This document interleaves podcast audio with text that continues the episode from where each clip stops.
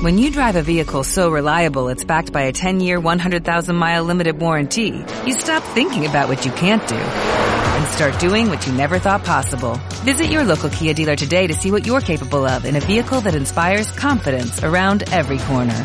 Kia, movement that inspires. Call 800-3334-KIA for details. Always drive safely. Limited inventory available. Warranties include 10-year 100,000-mile powertrain and 5-year 60,000-mile basic. Warranties are limited. See retailer for details.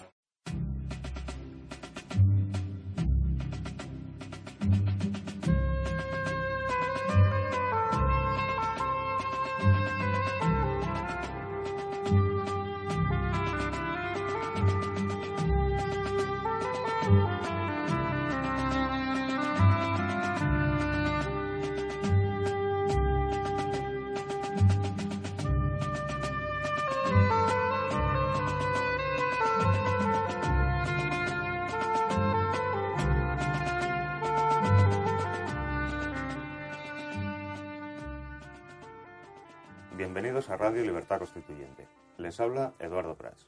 Estamos en el estudio de Somos Aguas, don Pedro González, Hola, ¿qué tal, Eduardo? ¿Qué tal? Juan Buenos días. y don Antonio García Trevijano. Buenos días, don Antonio. Sí, buenos días, eh, queridos amigos y asociados y oyentes. Mm, Como siempre, sabéis que comunico mi estado de ánimo para que podáis juzgar mejor mis palabras. Saber si estoy optimista, pesimista, ilusionado, realista, amargado. Eso no estoy nunca. Yo no recuerdo nunca haber estado amargado. Pero en fin, el día de hoy es extraordinario eh, porque ha roto la rutina de la monotonía del gris. Hay nubes, pero el sol interrumpe los claros del cielo y ha dado una luminosidad impropia ya de que estamos en noviembre prácticamente. Y ahora sí que he de ponerme también aquí en el estudio gafas un poco graduadas, ahumadas, porque me deslumbra tanta luz. Como estamos prácticamente, sabéis, en un estudio, es una, una galería, toda, toda de transparente, de cristales, pues la luminosidad es extraordinaria. Y el, y el paisaje que vemos desde aquí a todos, los que están aquí, les, les comunica una alegría de estar en medio de la naturaleza. Hoy la- es, como hay una ruptura, vamos a comentar las noticias también de una ruptura, quiero decir, de la inercia de la lluvia, que ha int- no es que ha desaparecido, se ve que está amenazando, no, que está anunciando la bonanza de que vuelve a días de lluvia preciosos, tranquilos, que serenan. Pero hoy es una interrupción. Y esa interrupción coincide con las noticias que vamos a, a comentar hoy. Eduardo va a, comentar, a leernos las noticias del mundo y luego las del país. Empezaremos con el mundo, con las noticias que más interés tienen y más actualidad, que es una página especial, especial dedicada a las visitas primeras de la que el rey va a recibir eh, diri- por el- ante la próxima investidura de Rajoy como nuevo eh, presidente del gobierno español. Así que, Eduardo, cuando tú quieras, de- eh, nos lees la página correspondiente del mundo, que está entera dedicada con una foto del rey a esta noticia. Adelante, Eduardo. Pues pone en el mundo España, el camino hacia la investidura, la ronda de consultas. España es la sección, naturalmente. Y nos encontramos dos noticias. La primera eh, pone en el enunciado. Garzón jalea ante el rey la marcha contra la investidura de Rajoy. Y viene comentado a continuación. El líder de Unidos Podemos llama a participar bajo el lema ante el golpe de la mafia, democracia. Esta sería la primera noticia. Y a continuación tenemos otra en la que nos pone OMS le advierte de que Cataluña responderá a cada agresión de Madrid. Y lo subtitula, lo acompaña del subtítulo. Dice al monarca que llevarán hasta el final sus compromisos en referencia al referéndum ilegal. Muy ¿Qué le bien. sugiere esto, don Antonio? Muy bien, Eduardo. eh, gracias por ser la primera vez que presentas las noticias y como algunos has dicho que era un que estaba en una depre porque hablaba muy bajo, pues para que ese señor vea que no tiene ninguna depre, simplemente que no estaba habituado a hablar en un micrófono y en cuanto te habitúe habrá que tener cuidado porque los gritos van a ser o la voz más alta que la mía. En fin, gracias Eduardo. Ha un placer. Eh, la, esta noticia por la, que ha sido elegida es porque tiene cierta humor que el periódico haya reunido en una sola página eh, dos hechos que son llamativos. El rey recibe a que, que está representando no a Podemos, pero a Izquierda Unida, pero asociado con Podemos. Quien le anuncia dice que la investidura que el rey va a hacer a Rajoy, ese acto va a ser boicoteado en la calle bajo un lema que rodead al Congreso. O sea, le amenaza al rey que su investidura va a ser abucheada, rodeada, violentada en la calle bajo el, signo de rodeamos, rodead al Congreso. Eso por un lado. Luego ya sabe el rey el clima dónde está. Yo espero que después de la segunda no siga el camino de Amadeo de Saboya, porque este de Amadeo de, de Saboya sabéis que duró nada. Eh, la segunda noticia de OMS es parecida. Es el, el, portavoz de lo que era la convergencia democrática, que ahora todavía no tiene nombre, y el nombre que más suena es el Partido de Cataluña, de Cataluña de los catalanes, pues también le advierte al rey con las palabras que ha dicho Eduardo y diciéndole que responderán a cada agresión con otra mayor, pero prácticamente le está amenazando igual. Por eso digo que el rey es un milagro que no salga corriendo, porque las dos primeras visitas que tiene le han amenazado al sistema y a él, porque esto que él es el protagonista de la investidura, él es el que viste de presidente a Rajoy. Por eso se llama investidura, el acto de vestirlo a Rajoy de presidente. Y los dos primeros partidos, que nada menos que la presidenta del Congreso, que es del PP, ha llamado para que visiten los primeros al rey, inauguran la visita con estas buenas noticias.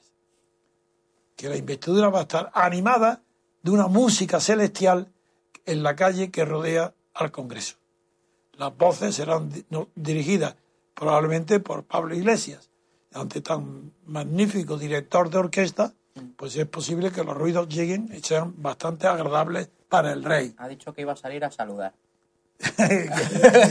sí, sí, ¿Quién, ¿Quién, lo ha dicho? Pablo Iglesias, que iba a salir a saludar. Pues saldrá a los, que, a los que rodean al Congreso. Sí, sí, sí, dice que va a salir a saludar. Yo, que no sé pero si se va a subir encima de un león o algo de Pero claro, ya sabéis que en este tema hay una prohibición de que las multitudes se acerquen a determinados metros del Congreso. Esto proviene de muy antiguo. Esta ley existe en todos los países europeos y proviene de la Revolución Francesa, donde a partir del directorio, que ya tenían la experiencia de lo que había pasado antes, ya se prohibió las reuniones inmediatas a la Asamblea Legislativa. Esto en cuanto a, la amenaza directa de la calle. Y en cuanto a la de Cataluña, es una amenaza más elegante, porque esa amenaza de replicar con mayor réplica en Cataluña se lo están diciendo al príncipe de Gerona, es decir, al rey de Cataluña. Todo esto es gracioso, tiene y por eso lo he elegido, porque me ha encantado ver cómo eh, la prensa, queriendo alabar al rey, dándole importancia, pues están destacando las enemistades que tiene dentro de España, pero que son tan oportunistas estos partidos, ojo, cuidado, que son monárquicos. Están viviendo de la monarquía, reciben subvenciones de la monarquía, apoyan al sistema, están en un parlamento monárquico. Tienen esos partidos, como son estatales, tienen la naturaleza del Estado del que forman parte como órganos del mismo. Esto no es un partido de la sociedad que puede permitirse el lujo de ser republicano en un Estado monárquico. Esto no es así porque son partidos estatales dentro y como órganos de un Estado monárquico.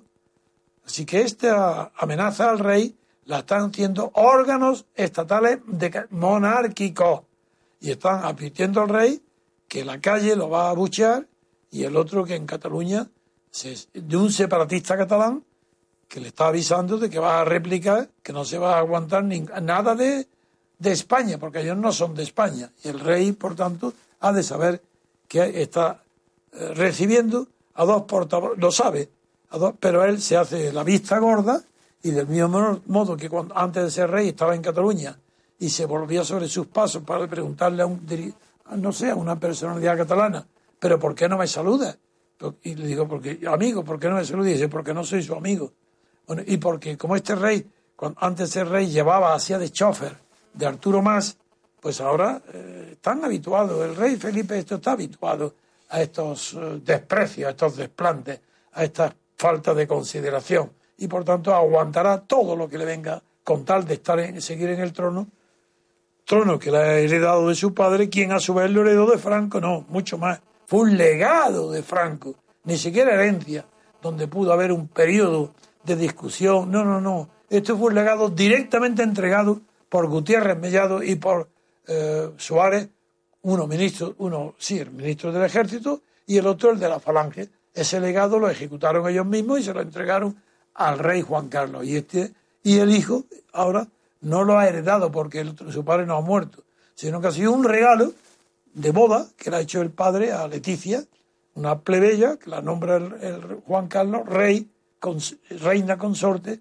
del rey Felipe VI. Bien, pues esto es la primera eh, andanada para hoy. Vamos a hacer una pausa, vamos a ver una, escuchar algunas, no, sé si habrá música o algún anuncio, no lo sé, y dentro de un momento volvemos otra vez. Muy bien, pues volvemos enseguida. Muchas gracias por vuestra atención.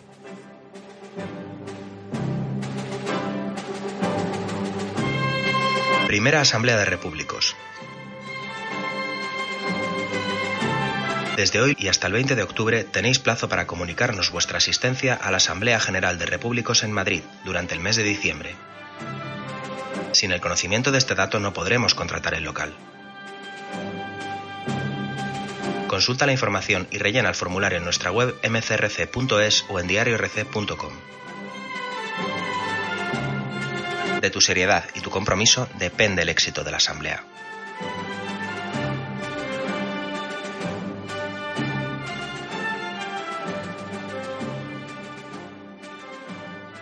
Bienvenidos amigos nuevamente. Volvemos ahora con, las noticias que, hemos encontrado en el país y en la sección de opinión aparece un artículo del historiador José Álvarez Junco titulado Sobre la libertad y precedido del texto siguiente que voy a leer. Quienes han actuado en nombre del pueblo, la nación o el proletariado han ejercido demasiadas veces la tiranía contra gran parte de esos mismos colectivos de esos mismos colectivos. La tradición antiliberal sigue nutriendo la cultura política española. Y aquí sabéis que respeto a este historiador y que a veces he comentado y he criticado con eh, sin escrúpulos de sociales he criticado sus tesis cuando eran de historia porque en la historia, sobre hechos que son conocidos y archiprobados, no hay opiniones, lo que hay es fidelidad o no a los hechos históricos. Pero en cambio es un hombre honesto, yo lo respeto. Y el artículo que escribe hoy sobre la libertad merece la pena ser analizado minuciosamente, quiero decir, por párrafos separados, y vamos a comenzar con el pequeño texto que le precede, que no sé si era suyo, probablemente sí. Sí, no, seguro, seguro que sí. Que han actuado en nombre del pueblo, la nación o el proletariado. No son mm, conceptos sinónimos. El pueblo no es lo mismo que la nación, ni esto es lo mismo que el proletariado. Y que el eslogan que precede indica una verdad histórica, que la, bueno, no solo el pueblo, la nación y el proletariado. Yo hablo más todavía. Hablo nada menos que del título de la libertad. Todos recordamos las palabras de Madame Roland cuando fue, antes de ser asesinada por la guillotina en la Revolución Francesa, cuando dijo libertad, libertad, ¿cuántos crímenes, crímenes se han cometido en tu nombre? La libertad. Y ese es el tema del que voy a hablar, porque el artículo de José Álvarez Junco es sobre la libertad.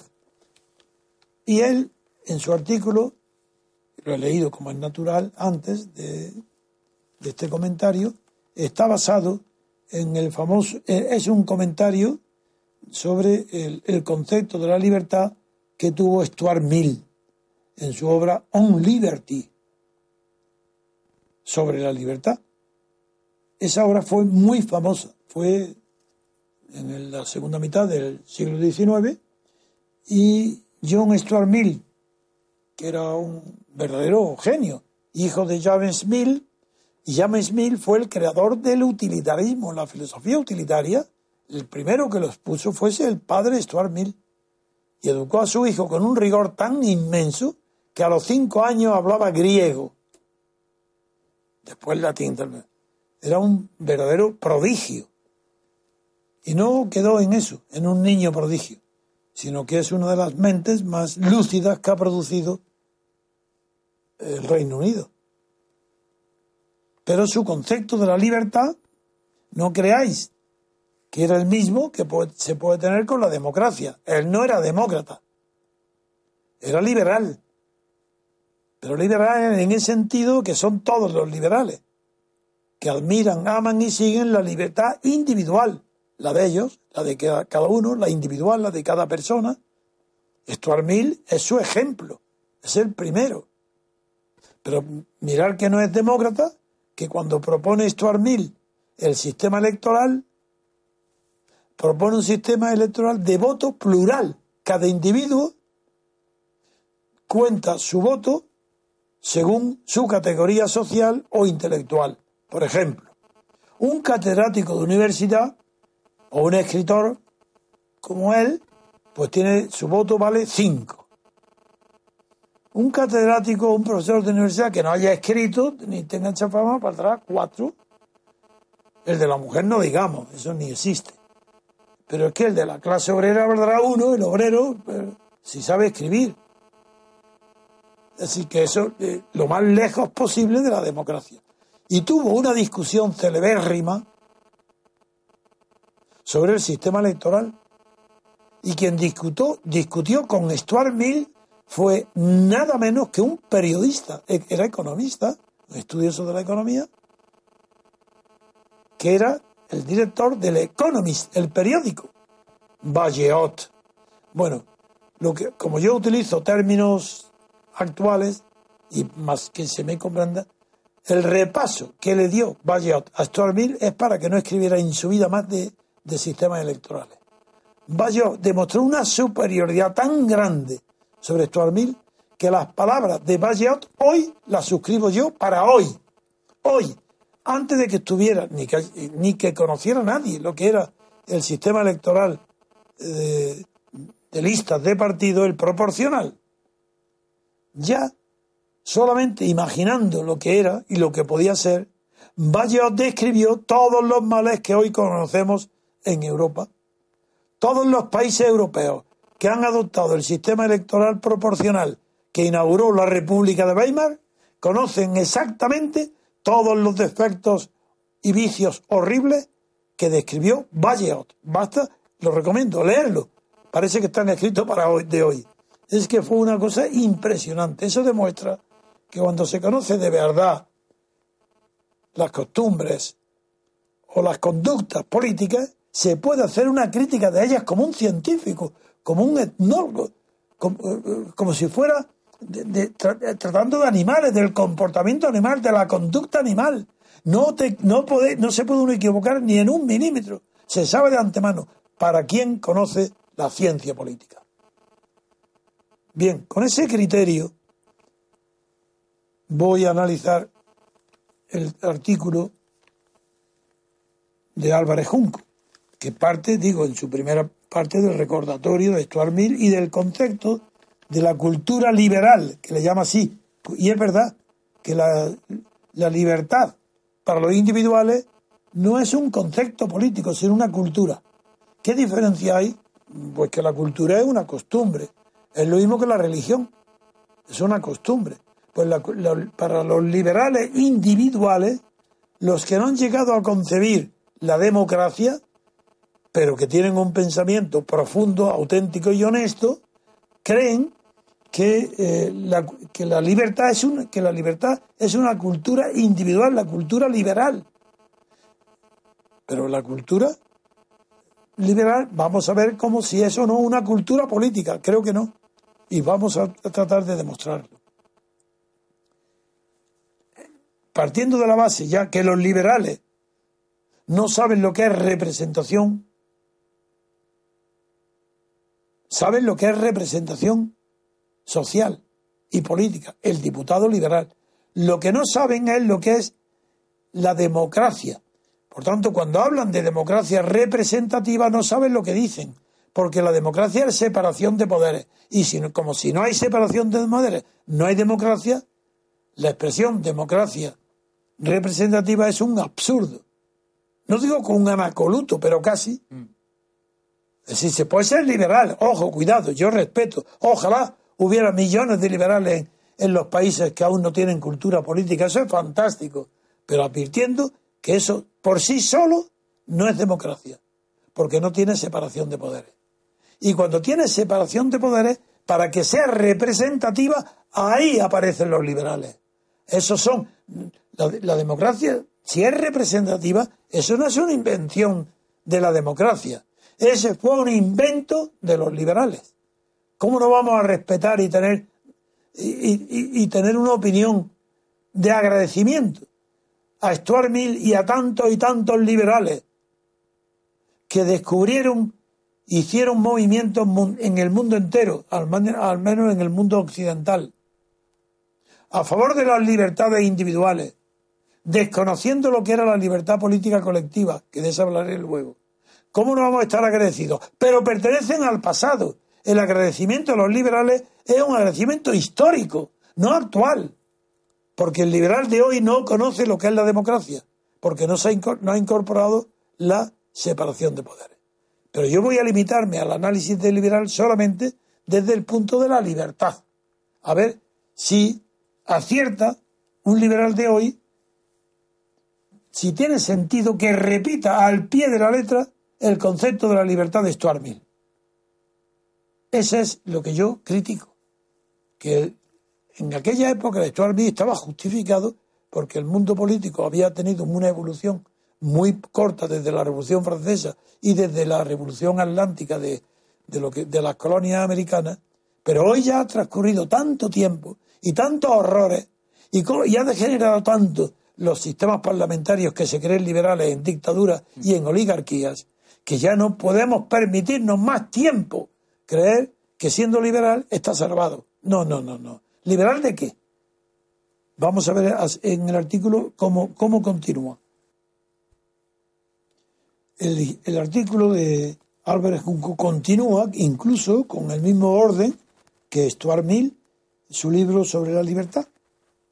De esta manera es muy fácil comprender cuál es el pensamiento de Álvarez Junco actual, de hoy, porque de Stuart Mill es de hace más de 100 años.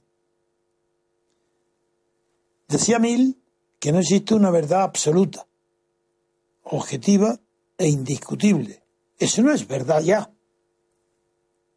No se puede sostener, y Junco sostiene esta tesis como si hoy fuera actual y verdadera. No existe una verdad. Hoy existe una verdad absoluta en materia de libertad. Y esa verdad es objetiva y es indiscutible. Porque el, individuo no es como creía actualmente, y como dice Junco, el, individuo no es la única realidad social. ¿Cómo va a ser? ¿Es que acaso los conceptos, todos los conceptos de la sociología política, todo lo que ha descubierto la humanidad en los dos últimos siglos, ¿Puede seguir diciéndose que el individuo es lo único real en la sociedad? Es que no hay nada colectivo que sea real. Algo superior al individuo que todo el mundo no lo reconozca como una realidad. ¿Acaso las naciones no son realidades? ¿Son solamente entes abstractos, ficticios? ¿O el propio Estado? Claro que el Estado tiene personalidad jurídica y por eso no es comparable. Pero un individuo tampoco tiene personalidad jurídica, la tienen las personas. El individuo también es una abstracción. Y si la nación es una abstracción, está al, mismo nivel filosófico que el individuo. Porque yo no conozco individuos, conozco personas individuales. Y también conozco personas jurídicas, el Estado. Esto es esencial para poder comenzar a pensar sobre el concepto actual de libertad. Álvarez Junco no sale de Stuart Mill y fue un avance extraordinario. Decir como en aquella, como dijo eh, eh, Stuart Mill, nadie puede obligarnos a ser buenos. Eso son verdades extraordinarias, pero que ya están superadas por conceptos que las incluyen a esas verdades y anuncian unas nuevas verdades de carácter superior, como yo lo diré enseguida. Por supuesto que las opiniones de Stuart y las de Junco no son contrarias a la opinión de los que creemos en el nuevo concepto de la libertad política colectiva. Forman parte de ella. No la contradicen a las libertades individuales, solo que no explican el mundo político como lo explica la libertad política colectiva. Pero aquí es donde está la cuestión de fondo, según Stuart Mill, y lo recoge Junco, es que no existe una verdad absoluta, como acabo de decir, objetiva e indiscutible. Porque los individuos son la única sociedad. Eso no es cierto. Porque aunque los individuos muestran la diversidad, desde el momento en que alguien esté dispuesto a reconocer en el fondo de su corazón y de su cerebro que yo no soy libre, si no son libres todos los demás, eso es una verdad superior a la de individual de los liberales del siglo XIX. Porque ese es el fundamento de la libertad política colectiva. La verdad requiere tener una certeza. Y una certeza absoluta. Y decir que el individuo es el sujeto y único fundamento de la libertad, eso no, es, eso no da certeza. Es que un individuo puede tener libertad en medio de un régimen político dictatorial, tiránico, oligárquico. No, el individuo, eso es una quimera, es un sueño. Ese individuo, aunque tenga la libertad económica, si tiene dinero, y la libertad de padecer hambre y sufrimiento y mala salud, si no lo tiene, esa libertad no es el fundamento ni de su persona, ni de mucho menos de la política, porque no es libertad. Esa es libertad para el que tiene el poder de tenerla. Y esa es la libertad de mercado, esa es la que defienden todos los liberales del mundo y se han quedado en el siglo XIX. Y es una maravilla, porque sin partir de ella nunca hubieran llegado al concepto nuevo de la libertad, que es la libertad colectiva. Y la libertad colectiva es esa, la que se puede definir diciendo nadie es libre sin la libertad de todos los demás. Venga, a ver qué liberal del siglo XIX o del siglo XX es capaz de afirmar eso. Nadie. Porque lo que dicen es cosas evidentes. Evidentes que, que lo que se repite en realidad es la broma de Voltaire. Esa es la que se repite en los liberales antiguos. Esa que decía Voltaire, Usted piensa lo contrario que yo, pero yo daría mi vida para, para que usted pudiera seguir pensando lo que piensa en contra de, en contra de mí. Pero Voltaire añadió, y muera el que no piensa como yo. Eso fue una ironía. Y ahora lo repiten los papagayos que no saben ni lo que es la libertad. Ni siquiera la libertad individual, no digamos la colectiva. Pero sigamos. Porque esta en realidad a través del artículo de José Álvarez Junco, como está bien escrito y es un hombre fiel y, conoce muy bien el pensamiento de Stuart Mill es un repaso que estamos haciendo al concepto de la libertad del siglo XIX, de los liberales. ¿Qué es lo que añade después? Durante siglos, dice Junco, los gobernantes españoles, ya aquí pensamos en España, vamos a ver, pensaron que en contra de las libertades,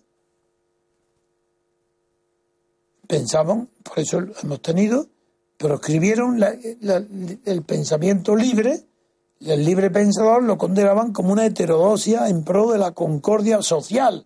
Ah, amigo, aquí aparece, a donde yo quería llevaros, que incluso los liberales en la escuela de Stuart Mill del siglo XIX saben que quien proscribe la heterodosia, es decir, la libertad de pensamiento, en pro de la concordia social, como es el régimen de consenso establecido en España durante todos estos 40 años, ahora lo que hay, la certeza que no hay gobierno y que hay una apariencia de libertad política es porque ha terminado el consenso hace poco, hace nada antes de ayer.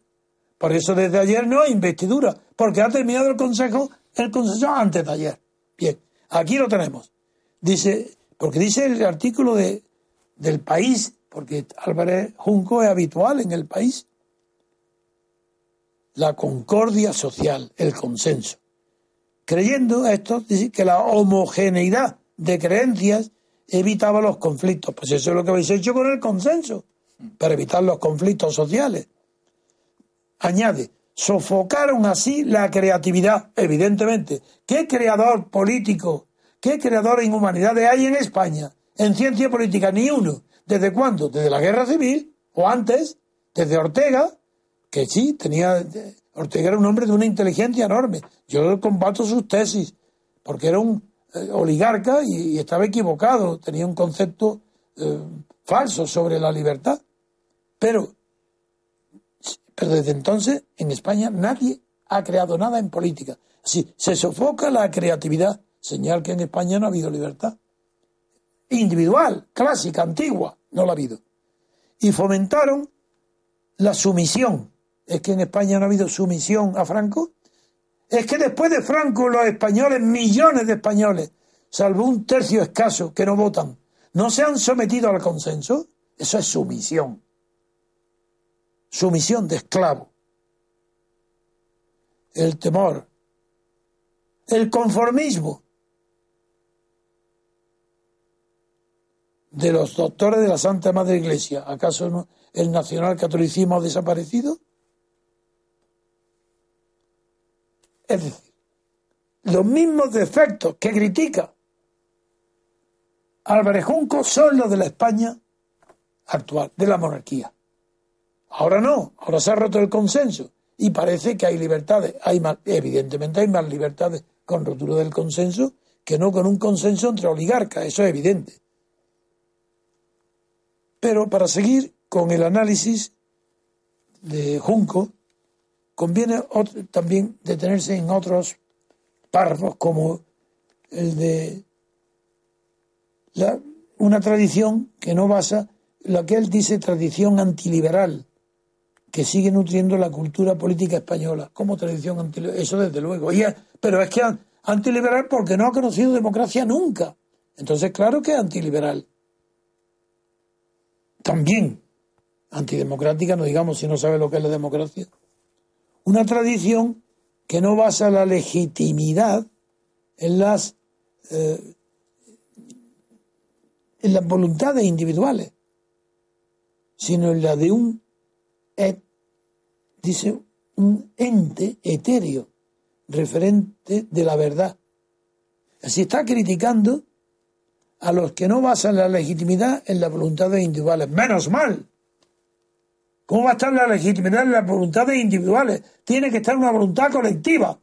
Y para que esa voluntad colectiva no sea ni dictatorial ni oligárquica, tiene que estar basada en un concepto nuevo de la libertad, que yo he llamado libertad colectiva y que estoy orgullosísimo de ese descubrimiento porque no es, no, es etéreo, no, no es algo que esté en mi mente. Es que no hay una persona que no se lo diga y yo piense, yo pienso exactamente igual. No es que la libertad comience, no es que mi libertad termine donde comienza la de otra, eso es falso. Es que mi libertad no termina, sino que comienza con la libertad de otra. En cambio, el liberal antiguo dice, como repiten de papagayos periodistas que no son liberales además, pero dicen eso, mi libertad termina donde comienza la tuya. Falso, mentira. La mía comienza con la tuya. No termina, comienza. Eso es lo nuevo del concepto de libertad política colectiva. Lo reconozcan o no, filósofos, intelectuales, politólogos, me es indiferente. La diferencia es abismal entre el concepto de libertad individual y la colectiva. Repito, la individual dice, mi libertad termina donde comienza la tuya. No, yo digo, la libertad colectiva dice, mi libertad comienza con la tuya. Si tú no la tienes, yo no lo soy. Nunca. No es que termine, es que no, ha empezado tampoco conmigo. Y pongo como ejemplo Robinson Crusoe. Mientras está solo, está solo en la isla es absurdo hablar de libertad. La libertad implica una relación con otros humanos parecidos, iguales. Y cuando llega viernes, el esclavo tampoco es la libertad de Robinson Crusoe. No es porque no tiene libertad, porque tiene un esclavo. Bueno, voy a seguir haciendo el análisis de Junco porque creo que merece la pena hablar, porque pocas ocasiones tengo para estar exponiendo lo que es la libertad política colectiva. En la radio, quiero decir. En España, el antiliberalismo, este del que habla Junco, es verdad. y como él dice, también es verdad que es común a la derecha y a la izquierda. Muchos conservadores blasonan de liberales. Y cuando tienen el poder lo ejercen de manera autoritaria,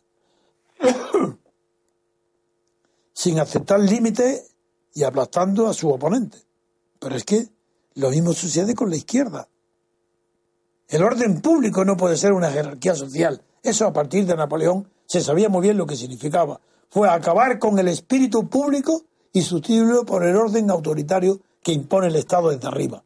Pero claro, la diferencia entre orden público y espíritu público es que el orden público procede del concepto de libertad individual que requiere un orden público que la reprima, la ordene, requiere una policía externa, la del Estado. En cambio, el concepto de libertad política colectiva, difundida por una cultura masiva y universal, eso transforma, suprime el orden, el concepto y mismo la noción de orden público para volver a la de espíritu público. Porque si es colectivo, sí que aparece un espíritu público, porque la libertad es colectiva. Eso ya no son palabras, no es retórica. Esto es difícil que lo comprendan aquellos que han estudiado textos antiguos, aparecen aferrados a ellos y son incapaces de aprender ni comprender lo nuevo. Y lo nuevo es que la libertad política colectiva produce un espíritu colectivo y por eso está correcto llamar a eso espíritu público. ¿Contra qué? Contra lo que Napoleón cambió en orden público. El orden público no tiene sentido en una libertad política colectiva. Ahí sale una cultura, un espíritu colectivo el orden público. Eso implica una jerarquía en el mando que impone el orden, no que participa en una libertad colectiva que es común a gobernantes y gobernados.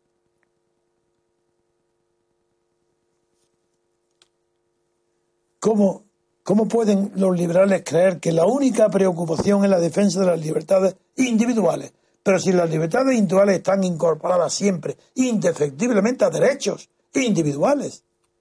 Si el patrón, el fundador y el fundamento de las libertades individuales son los derechos, si cuando hay libertades individuales, incluso en Stuart Mill, es porque antes tiene un derecho. Tiene derecho a expresarlo, lo que piensa, es anterior a la libertad. Utiliza un derecho subjetivo lo que es previo a la libertad individual es un derecho. Eso no es, eso, eso es contrario a la evolución de la cultura. Mientras que la libertad política colectiva da una vuelta, un vuelco, pone de, de cabeza lo que estaba al revés, le da la vuelta porque el fundamento de las libertades individuales ya no son los derechos, amigos, no son los derechos individuales. Lo que pone de verdad, de pie, a las libertades individuales es el nuevo concepto de libertad política colectiva.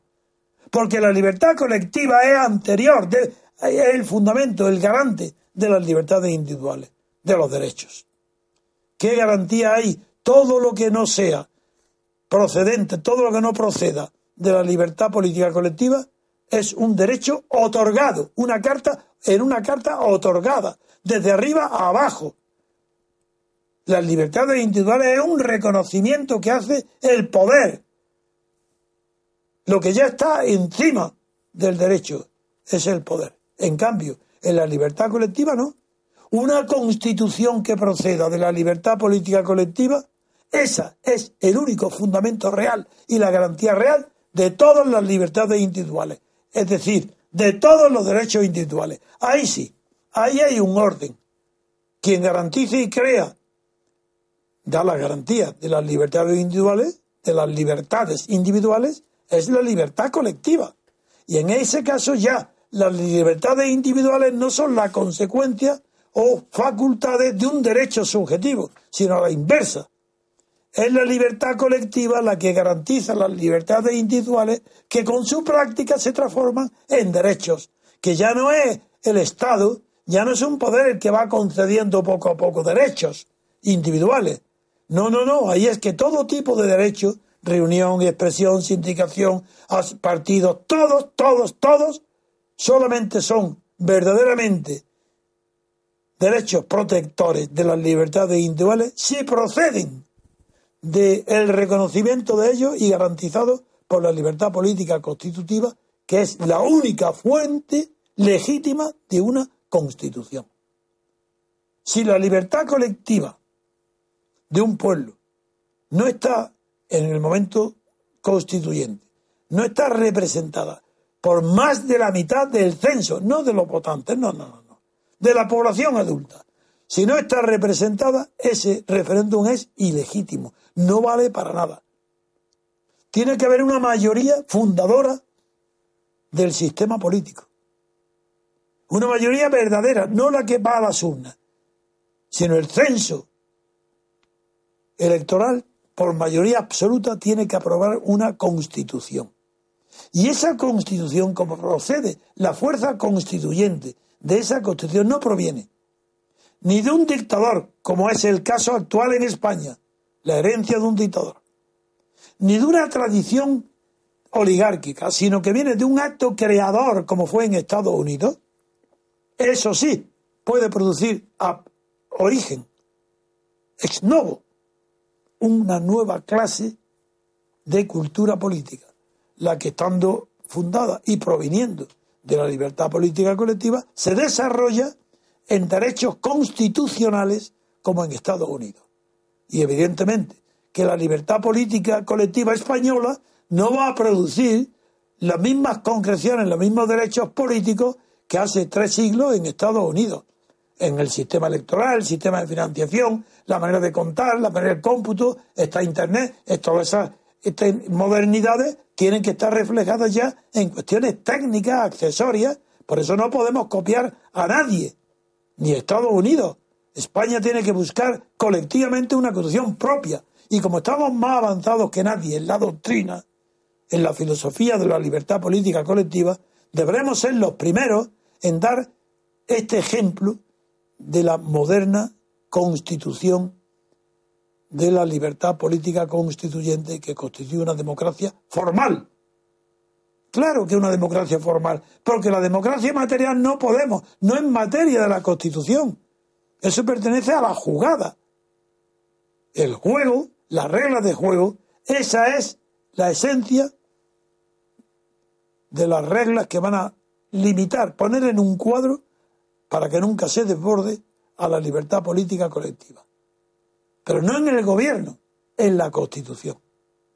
En cambio, en los gobiernos resultantes ya de las jugadas políticas, de las elecciones políticas, esos podrán hacer todas las libertades y todas las progresas que quieran, pero no rebasarán nunca el cuadro constitucional dictado por la libertad política constituyente de todo el colectivo español, en este caso. Sigamos para terminar este análisis de este, antes de darle la palabra a Pedro, para que siempre sabáis que trae asuntos interesantes, que termina este refiriéndose a España de una manera que el antiliberalismo en España es común a la derecha y a la izquierda, ya lo dije antes, eso desde luego. Y que la unidad de la patria les preocupa más que las libertades individuales a, lo que se llama la derecha tradicional. Y su, su liberalismo se reduce a suprimir controles sobre las actividades económicas y privatizar los servicios públicos. Eso es el concepto económico de la derecha liberal, que la entiende solamente aplicada a la economía, pero no se atreve a dar el paso de aplicar su liberalismo a la política. Sí, sí, muchos liberales, los ricos. Eso no es la libertad política, esa es la libertad económica, que tiene que estar apoyada en algo que no es la democracia. Porque si estuviera apoyada en la democracia, la libertad sería completa para todos. Tenía que estar basada en la libertad política colectiva. Pues bien, eh, el liberalismo, por, tanto, para todo esto en España hoy, para la banca, para las clases poderosas, se reduce a suprimir controles sobre las actividades económicas y privatizar los servicios públicos. Para y claro, ha puesto una cosa que, que anula todo el artículo, porque el señor Álvarez Junco, después de decir suprimir los controles sobre las actividades económicas y privatizar los servicios públicos, entre paréntesis, añade, para dárselo a su amigo. Pues todo, todo su artículo es entero, ha quedado desmentido por él mismo. ¿De qué vale? ¿De qué vale toda la libertad de Stuart Mill si este seguidor de Stuart Mill tiene que poner, para no hacer el ridículo, para dárselo a su amigo? Pues todo eso, con eso ha anulado por completo su artículo. Una pausa para dar la palabra a Pedro, a ver lo que nos trae hoy. Volvemos a continuación. Estrenamos nueva web www.mcrc.es.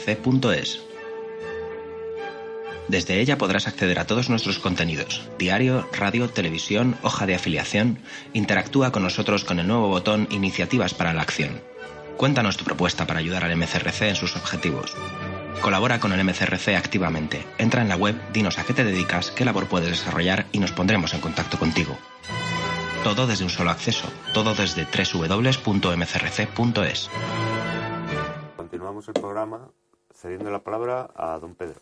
Sí, pues yo he traído, mm, como siempre, un par de noticias de la prensa especializada en, materia jurídica. La primera de ellas aparece en el diario La Ley y hace mención a los razonamientos que hace el Tribunal Constitucional para mm, revocar, para anular la, la ley catalana eh, que prohibía las corridas de toros en Cataluña y que también ha sentado tan mal entre la clase política catalana, diciendo algún alguna político de la CUP y tal que era una estocada del Tribunal Constitucional haciéndole símil con el mundo taurino, ¿no?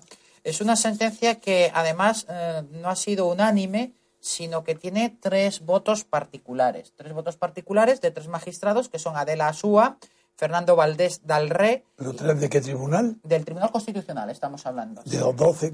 Sí, de los doce. Ha habido tres que han expresado su disconformidad a través de un voto particular. Adela Súa, Fernando Valdés y, Juan Antonio Siol Ríos.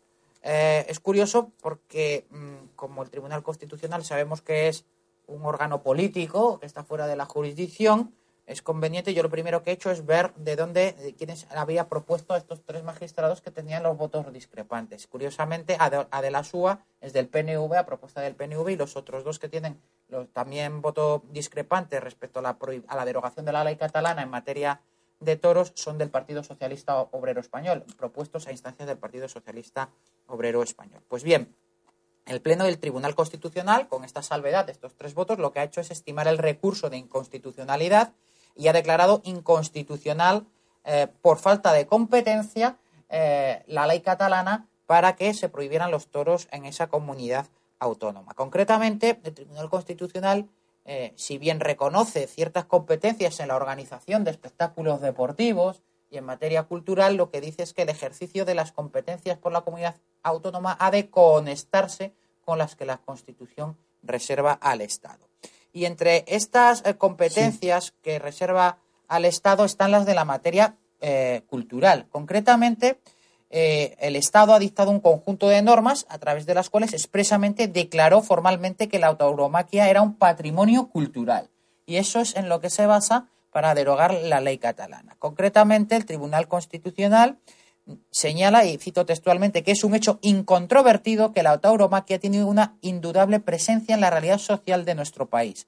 Explica que las corridas de toros son una actividad con múltiples facetas o aspectos que explican la concurrencia de competencias estatales y autonómicas en su regulación, dado su complejo carácter como fenómeno histórico, cultural, social, artístico, económico y empresarial. Es una expresión más de carácter cultural. Así lo dice el Tribunal Constitucional. De hecho, y respecto a las competencias que pudiera ejercer Cataluña. Yo, que estos párrafos ya morantes de la Puebla. Sí. Que te ha encantado.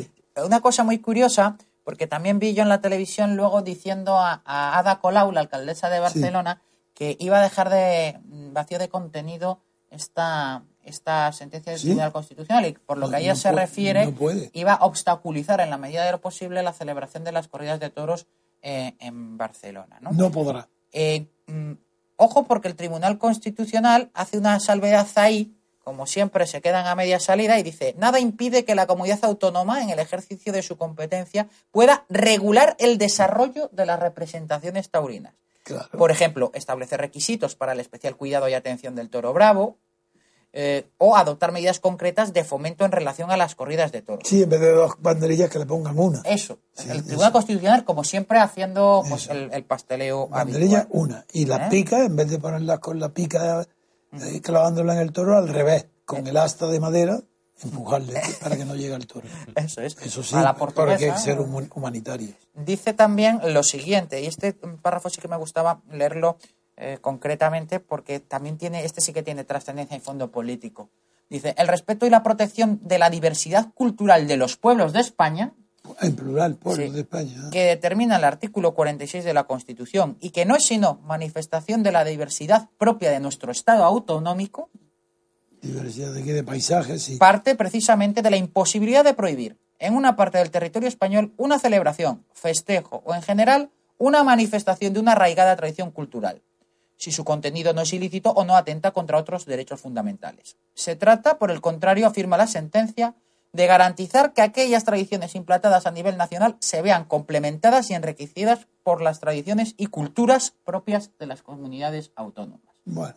El Tribunal Constitucional, pues eso, como siempre, pues un poco haciendo el pasteleo habitual, ¿no? Y la, segunda... ¿Y qué otra noticia tiene? La segunda que traía... No, pero esa es interesante, ¿eh? Sí, es interesante porque... La que, acabas de leer no, es ridículo, la redacción ha sido respetuosa. Sí, sí. Y luego la, otra que traía es un, artículo, una entrevista que hace el economista en su eh, publicación especializada que se llama Jurisilex, a un eurodiputado español que se, encuadra en el grupo de Alianza de los Demócratas y Liberales de Europa. Concretamente, este señor viene de UPyD. Es eh, eh, un, diputado que se llama Enrique Calvet. Y le pregunta o está haciendo, digamos, causas, se ha, se ha rogado como, digamos, el protagonismo parlamentario, si se puede hablar de él. ¿Dónde ahora? Sí, sí. En, el Parlamento este? Europeo, sí, sí, sí hablando de, de, la cuestión de Gibraltar después de la, ah, del Brexit, después del Brexit, después de la salida del Brexit. Eh, este eurodiputado en esta entrevista dice que no es tolerable que en Gibraltar no se aplique la ley. Mm, la, la aplicación viene a decir que la aplicación de la legislación vigente facilitaría la solución de los problemas. Una cosa es que haya que descolonizar y otra es que no haya que sanear un pozo de inmundicias. Así llama a Gibraltar, ¿no? Abunda en una y esto estas declaraciones vienen a colación de una carta que ha mandado el secretario, el, mejor dicho, el comisario de la competencia de la Unión, Joaquín Almunia, también español, al Reino Unido. Sí, ¿qué dice? A ver. Eh, reprendiéndole y señalándole el inicio de un procedimiento de investigación contra 165 sociedades que residen en Gibraltar, a las que el Reino Unido concedió exenciones de impuestos, sin investigar siquiera su actividad ni en ocasiones ni siquiera su nombre y datos. Concretamente, eh, esta resolución ha tardado cuatro años en dictarse desde que se iniciaron las eh, diligencias por la propia Unión Europea. Eh, habla este eurodiputado de la manipulación de Theresa May, ¿Por qué? Porque dice que el Reino Unido está obviando la aplicación de la legislación de la Unión Europea, concretamente en la prohibición de hacer, de dar ayudas a las empresas, en cuanto ellos entienden que una ayuda a la empresa es quitarle la obligación de tributar, que es una ayuda indirecta, eh, y eludir todo tipo de control que hasta el momento al respecto ha tenido sobre Gibraltar la propia Unión Europea. Eh, protesta este eurodiputado porque dice que los argumentos defensivos para no facilitar o para no actuar el Reino Unido son realmente ridículos. Dice que se han basado en la confidencialidad de las empresas por un lado y por otro lado porque los datos eran muchísimos y que no podían facilitárselos a la Unión. Pero bueno, la cuestión política eh, que subyace a todo esto es el contencioso, está claro que hay entre, histórico entre España y el Reino Unido sobre Gibraltar. Eh, este eurodiputado, eh, el señor Enrique Calvet, eh, concluye esta entrevista que me ha llamado a mí la atención diciendo que en, Gibraltar tratan de quedarse en la Unión Europea con todas las ventajas de la Unión Europea a pesar del Brexit y que eso no puede ser así, que tienen que estar poco menos que a las duras y a las maduras y que en definitiva, pues bueno, que, o están fuera o están dentro. Esto enlaza un poco con lo que usted trató aquí, don Antonio, también sobre, parece que hay un afán de revancha eh, o, eh, respecto a la Unión Europea, lo de ahora os vais iros con enemistad, eh, cerrando las puertas, enfrentándose totalmente eh, con, la, con la Unión Europea, poniendo una relación de hostilidad por el mero hecho o como represaria porque se ha añadido. Y que España lo que intenta es aprovechar, parece ser, los estos eurodiputados españoles, esa corriente para poner la bandera española, como dice Margallo, en el, en el peñón de Gibraltar. Sí, han nombrado ahí Margallo porque yo quiero aprovechar, sí, que la noticia que has comentado sobre Gibraltar, eh, para poner las cosas muy claras. Los que creen, entre ellos Margallo, que ha cambiado sustancialmente la situación jurídica, no la política. La situación jurídica de Gibraltar por el Brexit se equivoca radicalmente. Lo que ha cambiado es que el Reino Unido y Gibraltar no están en la Unión Europea. Pero con relación a España, la relación jurídica y política sigue siendo la misma. Es cierto que al estar el Reino Unido en la Unión Europea y Gibraltar siendo una colonia del Reino Unido, pues estaba en la Unión Europea. Si se va, sale del Reino Unido, Gibraltar como colonia sale también del Reino Unido. Pero ¿cómo queda Gibraltar? Exactamente igual que estaba antes, con Franco, la misma situación en la que estaba desde antes de que España entrara en el mercado común, no, digo, sí, sí, antes de que entrara en el mercado común como antesala que fue de la UE.